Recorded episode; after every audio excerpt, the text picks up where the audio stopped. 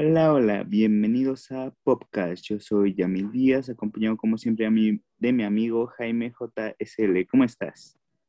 Eh, muy bien, Yamil, ya un tiempito de regresar a grabar podcast. eh, hay muchas noticias, viene cargadito este tiempo de, de- de noticias y creo que el tema que vamos a tocar hoy va a ser muy importante y la verdad es que ya estoy un poco listo de, y ansioso por hablar de esto. Sí, es bastante interesante, bastante polémico, se podría decir, ya que es un tema que podría afectar mucho la industria del cine mexicano, más de lo que ya está afectada en este aspecto.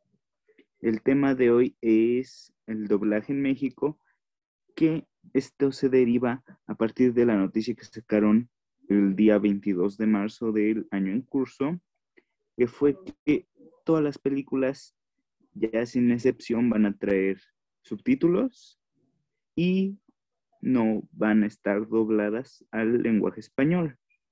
Ya después, el 23 de marzo, o sea, ya que estamos grabando este episodio, se corrigió eso, al parecer como que lo cambiaron para decir que, que todos van a tener subtítulos, pero sí van a tener doblaje.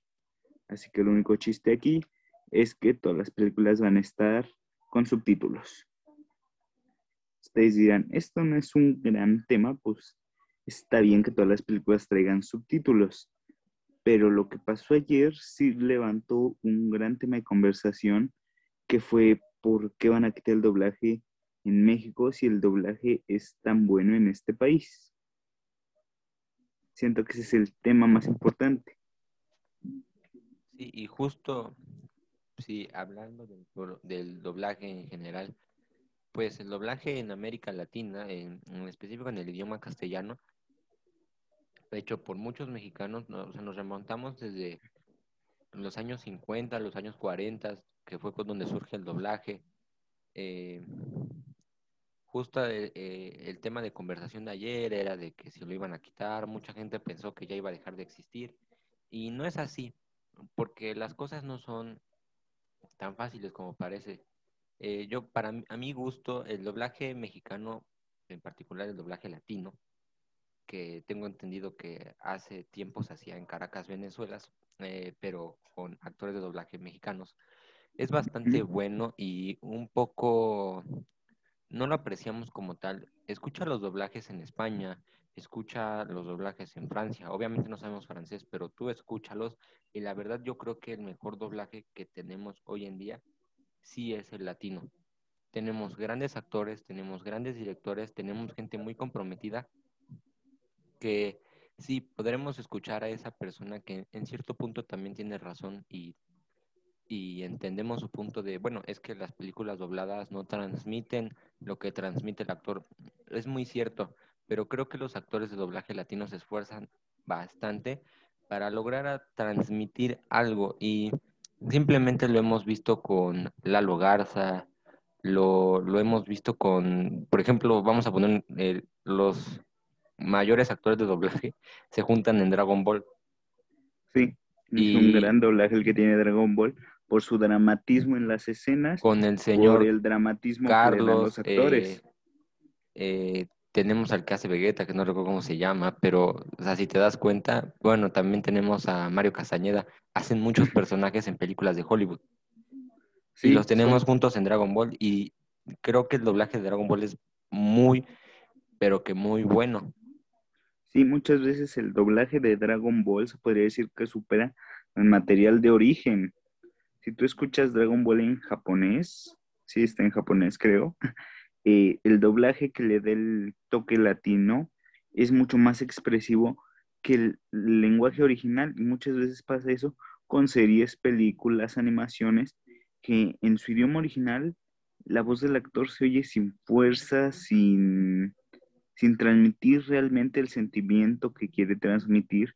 Muchas veces el doblaje salva esa expresión que debería transmitir y la vuelve un gran papel que terminas recordando muchas veces más el doblaje que lo que hace el actor.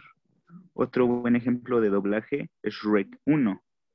Shrek 1 fue toda adaptada por Eugenio Herbés. Él adaptó el guion y como todos sabemos, él interpreta burro. Pero en Shrek 1 tienen un muy buen doblaje que yo sí siento que supera al original.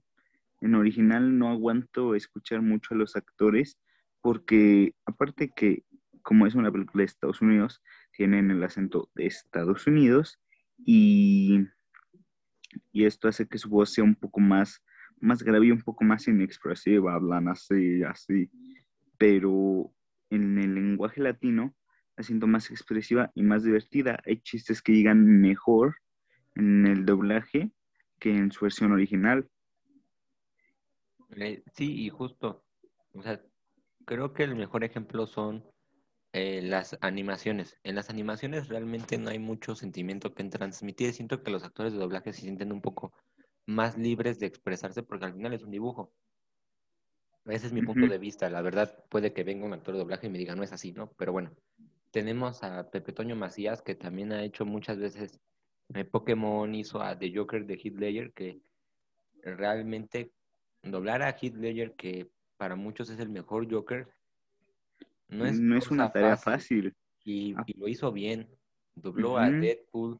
Eh, bueno, en Pokémon hizo al personaje este del equipo Rocket. O sea, Pequeño James. ha hecho a muchísimos actores. Ha hecho, me parece que igual a, a Leonardo DiCaprio. Y en la película del Lobo de Wall Street es, es, es, es magnífico su doblaje. Entonces, en mi punto de vista. Estos doblajes son muy buenos y se vuelven icónicos. En mi punto de vista, el doblaje mexicano, si es que lo quieres llamar mexicano, a mí me gustaría llamarlo más latino, es muy bueno. Eh, las de Toy Story son muy buenas. Siento que encajan más en películas animadas. Yo la verdad una película animada sí la disfruto ver más en doblada al español. Ahora, entramos al siguiente punto de esa discusión del doblaje y es ver una haciendo aparte las animadas, porque las animadas creo que sí vale más la pena verlas eh, dobladas, eh, ya entrando en, materia de un cine, mm, podremos, podemos llamarlo un poco más eh, serio. Ver o no las películas dobladas. ¿Tú qué opinas? Yo digo que, no sé, sería, depende de gustos y de colores porque a mí lo personal me gusta más ver las, las películas con el doblaje. Una porque disfruto mucho el doblaje, otra porque a veces aflojea leer los subtítulos realmente. No conocemos todos los idiomas del mundo para escucharlas en su idioma original.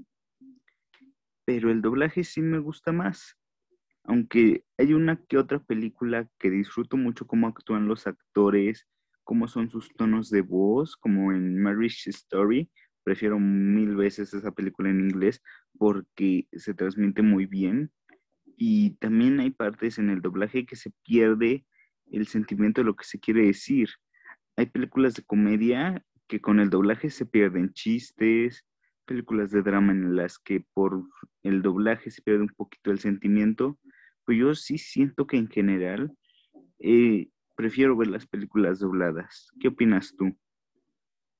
Entiendo ese punto y justo ayer platicaba con, unas personas respecto a eso y justo es, depende del gusto de cada quien, porque habrá quien diga, a mí no me gusta leer los subtítulos y se respeta. A veces creo que o ves los subtítulos o ves la película, ¿ok? Esa es la primera. Eh, la segunda, el doblaje latino es muy bueno. No habría razón por la cual prefirieras ver la, versión original. Y me identifico con la gente que dice, bueno, es el sentimiento del actor. Y por ejemplo, en The Joker de Joaquín Phoenix, el doblaje fue bastante malo. Realmente yo nada más he visto una parte doblada, no, no la aguanté ver eh, toda en, en español. Simplemente la película como es es magnífica. Y el doblaje hasta cierto punto se escucha barato. Sí, hay veces en las que el doblaje se escucha barato y no sé, depende de la película. También hay actores. justo en The Joker eh, ya se anticipaba que la tenías que ir a ver en el idioma original. y no lo dijimos nosotros, lo dijeron muchos críticos para apreciar mejor la película. Pero siento que, mm, no sé, en Once Upon a Time de Hollywood sí la puedes ver doblada sin ningún problema porque realmente los actores que hicieron ese doblaje fue muy bueno. Muy bueno y también lo puedes ver perfectamente en su idioma original porque los actores que actúan ahí también son buenísimos. Es una gran película con grandes actores de doblaje y grandes actores que actúan en ella. Esto nos lleva a algo que, bueno, es un punto y aparte un tantito, es, hay una gran diferencia entre el doblaje latino y el doblaje mexicano, que tú siento que aquí lo estás repitiendo un poquito, es el doblaje mexicano, yo lo considero como todo el que se hace en México para el mundo. Y el doblaje latino, como bien tú decías, se hace en Venezuela, como por ejemplo el de los jóvenes titanes, como el que se hizo el de Bob Esponja. Yo, yo entiendo tu punto, pero, pero también el que se hace en Venezuela es bastante bueno. Al final son los mismos actores. Mm, creo que mientras sean los mismos actores que decía en cierto punto la mayoría son mexicanos, pero mientras sean los mismos actores, creo que da igual el país de origen, al final va para toda América Latina. Sí, sí, eso sí suele pasar, pero hay veces en las que no. Por ejemplo, muchas veces el doblaje venezolano, doblaje para Latinoamérica es muy diferente al doblaje que está hecho para México. Un claro ejemplo de esto fue lo que pasó en Hora de Aventura. Hora de Aventura es una serie que se transmitía por Cartoon Network y ese doblaje era muy mexicanizado. Las expresiones que usaba Jake el perro eran mexicanizadas totalmente, pero a toda Latinoamérica le agradaban. Esto hasta un día es una anécdota que tiene el actor de doblaje de Jake el perro, que es que un día llegaron en Cartoon Network y les mandaron el comunicado de que ya no podían hacer eso, que lo querían más estandarizado para toda América Latina y toda América Latina entendía esas expresiones. O sea, eh, Hora de Aventura y un show más sí parecen ser dos cosas a raíz de que cambian eso, porque no fue nada más. Hora de Aventura también fue un show más. Pero sí considero que en cierto punto es bueno, porque al final sigue siendo doblaje hecho eh, acá, sigue siendo doblaje hecho por mayormente mexicanos, pero para lo que aquí es algo, justamente en otro país significa otra cosa. Y siento que en, cierto punto es muy bueno, es muy bueno el doblaje mexicano, pero a veces sí distorsionamos las cosas. Y esa, ese es el punto por el cual la gente se pone a discutir si verla en idioma original o verla doblada. Porque precisamente, aunque sea muy buen doblaje, nosotros como que adaptamos cosas a nuestro idioma y terminan perdiendo el sentido de lo que realmente se quería transmitir en la película. Mm, ok, aún así hablando de los mexicanismos que mencionaste, siento que, bueno, por mi parte siento que no afectan tanto el doblaje. En parte sí, por chistes que no se pueden llegar a entender a toda Latinoamérica, y esos realizan cambios, pero eso ya depende un poco más del director de doblaje. Regresando a mi punto inicial, es que sí, yo siento que sí se divide el doblaje en Latinoamérica y te lo voy a dar por una sencilla razón y es que hay doblajes en general que hacen el doblaje para México y para América Latina. Esto pasa aparte de por los mexicanismos por todo, por toda la región cultural, la región de los chistes, es porque también quieren darle trabajo a los actores de doblaje de esos países. Y uno de los actores, bueno, no tengo nombres de actores de doblaje de toda Latinoamérica, pero algo que sí reconozco un poco es, son todos estos programas de Discovery Home and Health que llevan actores no mexicanos, sino actores de Venezuela, de Colombia, y sí se escucha el acento. Claro. Yo entiendo tu por qué?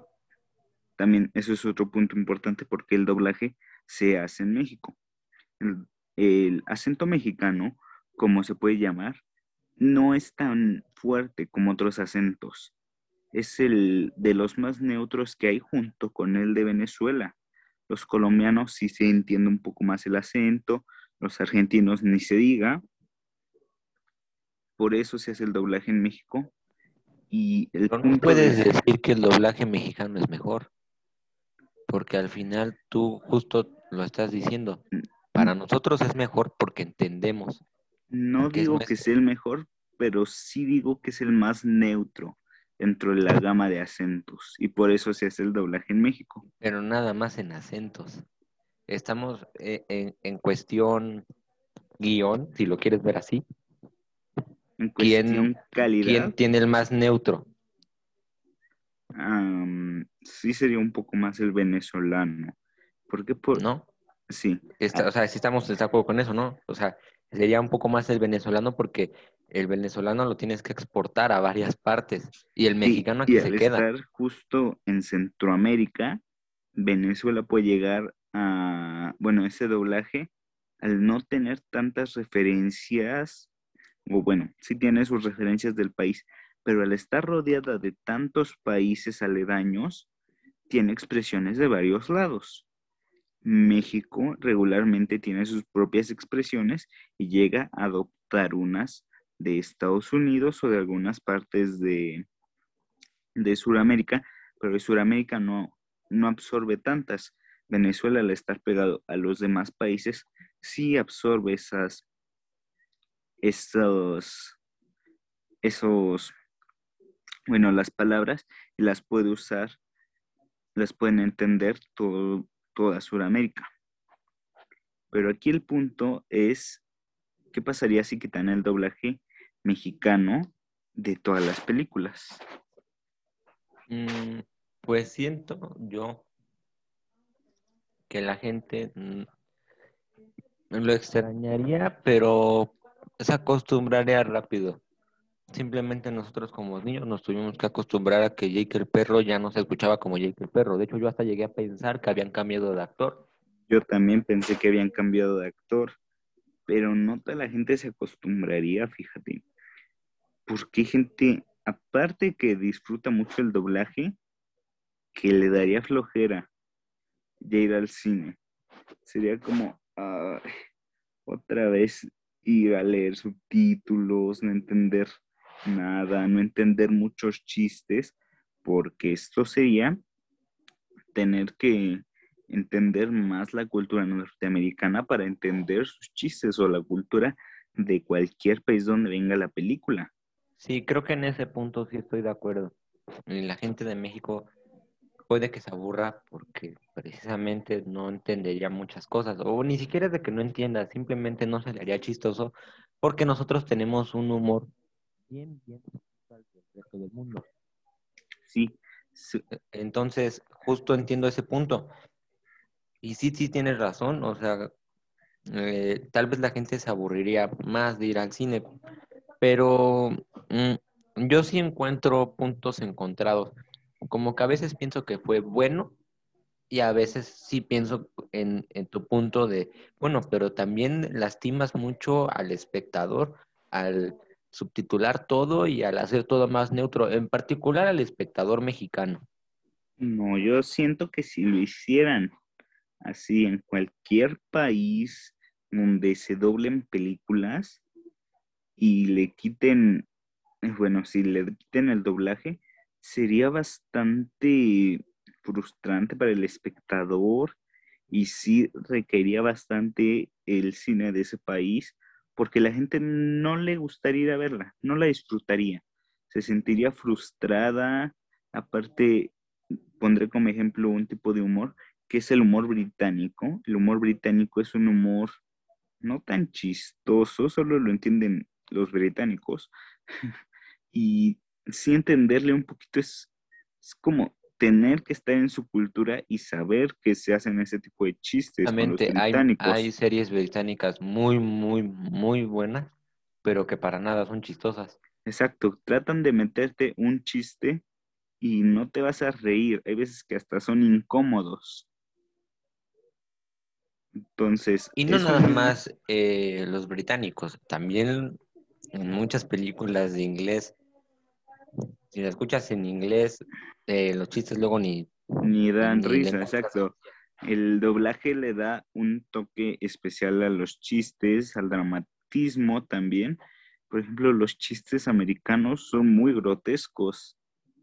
Son bastante grotescos y ver eso en una película así tan explícito que te diga los subtes- el subtexto, lo que está diciendo el actor, sí siento que se perdió un poco la magia. Sí, justo aquí en México los tratamos de disfrazar, a veces con el famoso albur, ¿no? Ajá, es un poco más Y allá, discreto. y allá es directo, y allá es directo. te dicen lo que te tenían que decir haciéndolo de un forma de una forma chistosa según ellos pero no es no es no no estamos acostumbrados a esa forma de hablar a esa forma de expresarnos nosotros como que lo ocultamos lo barremos bajo el tapete está ahí el mensaje pero pues a ver entiéndelo. Es un poco más inteligente que decirlo justo en la cara. Ahora, justo que ya puntos de vista, este antecedente a la noticia que va a detonar todo esto es, ayer hubo un comunicado donde los cines ya no supuestamente iban a transmitir películas dobladas a menos de que fueran infantiles. Eso fue ayer. Hoy eh, varios actores de doblaje salieron a decir que no. De hecho, la sociedad, eh, la ANDA, la Sociedad de Actores y Compositores, también salió a decir que no. Y dieron el porqué. Eh, entendiendo el porqué, siento que es un porqué bastante flojo y bastante tonto, si lo quieres ver desde ese, desde ese punto de vista. Pero también hay que ver el mundo en el que vivimos. Para todos los que nos escuchan que no saben qué fue lo que, el argumento que ellos dieron para quitar supuestamente el doblaje en México es porque supuestamente discriminaban a la gente que tenía déficit auditivo. Y Ajá. ellos también merecían. tenía Eh, debilidad auditiva y por eso, por alguna extraña razón, no, no entiendo por qué quitarían el doblaje. Entiendo lo de los subtítulos. Ok, eso está bien. Pero si, si quisieras ir a, un- a ver una película con subtítulos, tú una persona que puede escuchar bien y la quieres escuchar en su idioma de origen, en el cine puedes comprar tu entrada para ver la película con subtítulos. sí, Entiendo que los subtítulos en la película doblada, ahí ya es diferente la cosa. Porque puede Bien. ser que tú, sí, sí, sí escuches bien y vayas al cine con alguien que tenga su déficit de audición. Ahí ya funciona la cosa. Sí, y en cierto punto veamos por qué lo hacen. Justo hoy en día vivimos en un mundo donde ya cualquier cosa es discriminación. Y entiendo que ellos también merecen ver la película subtitulada, pero si tienen déficit auditivo, pues entonces la vas a ver en inglés, porque de todas maneras vas a ir a leer. No sé si me explico. Siento que mejor, la Sí. mejor es- la verdad, yo Sí, entiendo un poco tu punto.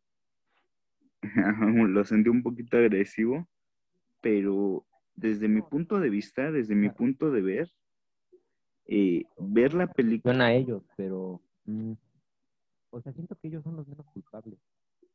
Ajá, fue como el pretexto. Y sí, ya había leído algo parecido, no tanto que se, sí se agarran de pretexto a las personas con déficit auditivo para, no sé, es algo raro. Había escuchado algo sobre nacionalizar el cine. Que Como en era- España. Ajá, también. Que iban a pasar más películas nacionales en cartelera menos internacionales. Es algo raro que se traen por ahí, pero no, no creo Es que que, es justo eso.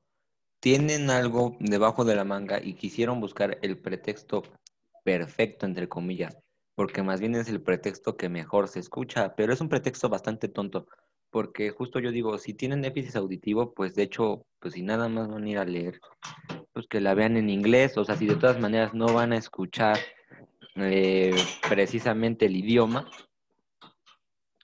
pues, la, la ves en que inglés. lean los subtítulos, exacto. Ahora, si el punto es respetar el material de origen, como vi ayer muchos comentarios, de, es que hay que respetar el material de origen, pues simplemente eh, para todas aquellas personas que dicen eso, de respetar el material de origen para ver las actuaciones de los actores, bueno, pues una mejor solución. Es verla en su material de origen. Hoy en día, eh, en inglés, por día hay una, dos, tres funciones. Obviamente es exagero, ¿no? Pero hay muchas dobladas. La solución es hacer una petición para que hagan mitad y mitad. Mitad doblaje, mitad la subtitulada. Exactamente. Aquí ya me acordé bien de lo que había leído, y es que es algo como un sabotaje al cine extranjero para poder así potenciar el nacional. Básicamente el plan es, bueno, según lo que leí, es que todas estas películas de cine extranjero, pasarlas en su idioma original solo con subtítulos, ya no doblarlas. Y todas las películas de cine nacional, también pasarlas solo en español, pero que habría más funciones de películas nacionales que de películas internacionales. Creo que justo es lo que, creo que sí, creo que lo que le dijiste tal vez tenga un poco de razón, porque es justo lo que dijiste. Luego la gente ya no va a querer ir a ver el cine extranjero porque le va a aburrir. Exacto. Va a querer, Sí puede ser un buen ver al sabotaje, menos algo que le entienda. puede ser un buen sabotaje, pero creo que está dañando el cine. Ujú. Lo dañas porque realmente no hay buenas producciones mexicanas. Exactamente, lo vas a hacer, iba. Entonces propon, propon algo, algo nuevo, ¿no? Propon buenas películas, ayuda a los cineastas mexicanos a hacer buenas películas.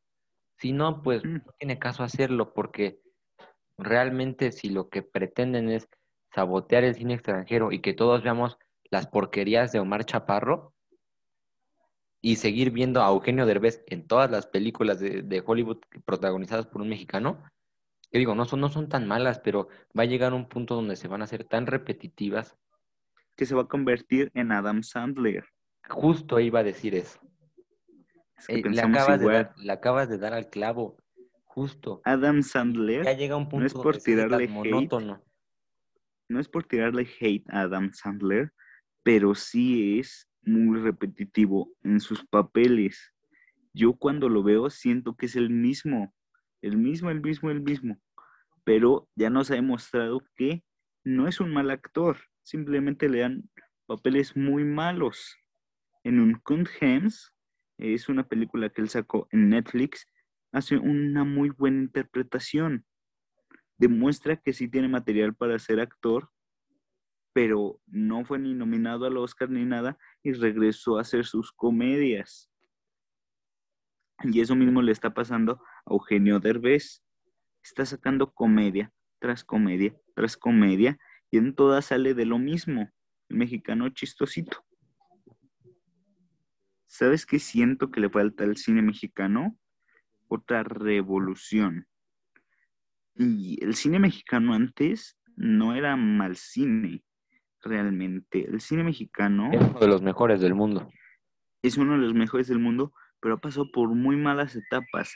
Recordando un poco en la historia, el cine mexicano lleva una muy buena línea con todas estas películas clásicas que son de Pedro Infante, Jorge Negrete, de los ídolos mexicanos de antaño. Esas películas sí son buenas, son entretenidas.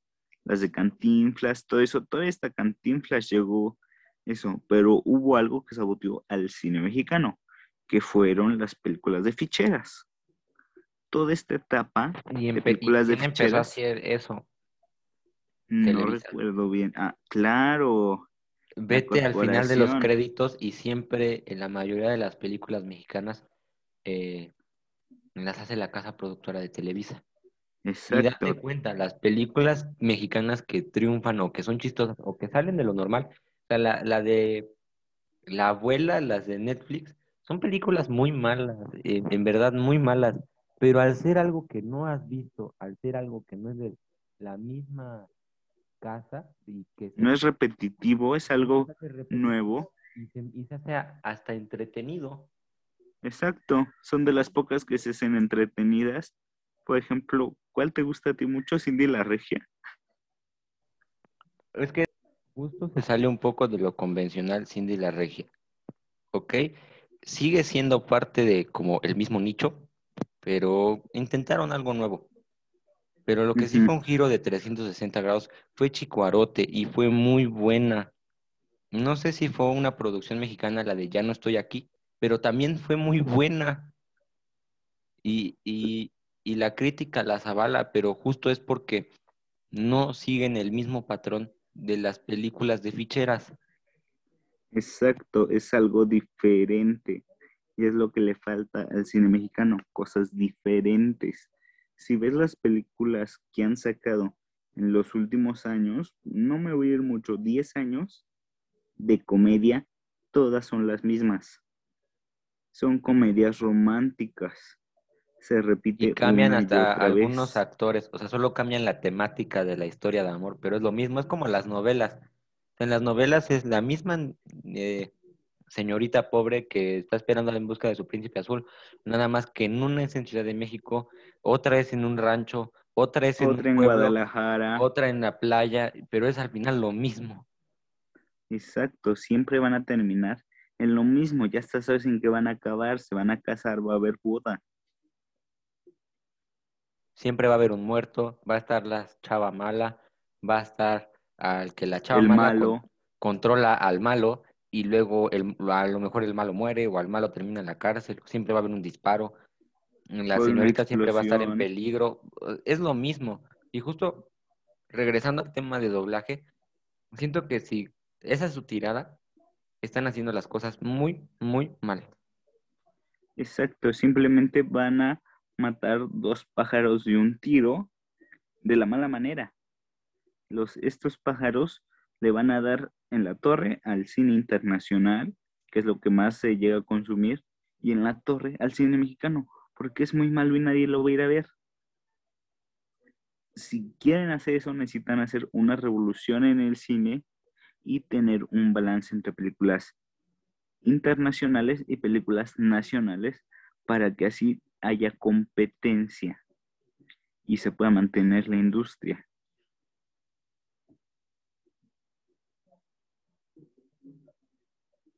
O sea, sí, justo, y te digo, regresando a, a, lo del tema del doblaje, pues simplemente lo que van a hacer es que el cine internacional ya no quiera tener exposición en México.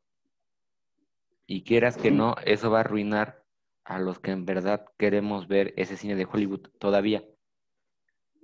Sí, y aún eso, eso va a darle más dinero a las plataformas de streaming que como ya sabemos, mucha gente todavía no sigue sin acoplarse ese tipo de plataformas, siguen en la necesidad de que no y que no y que no, pero si siguen así, todo el contenido se va a terminar yendo streaming.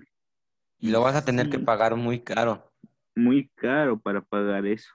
O sea, va a ser una descompensación total y probablemente sea el gran final de la industria mexicana en México, industria mexicana de cine.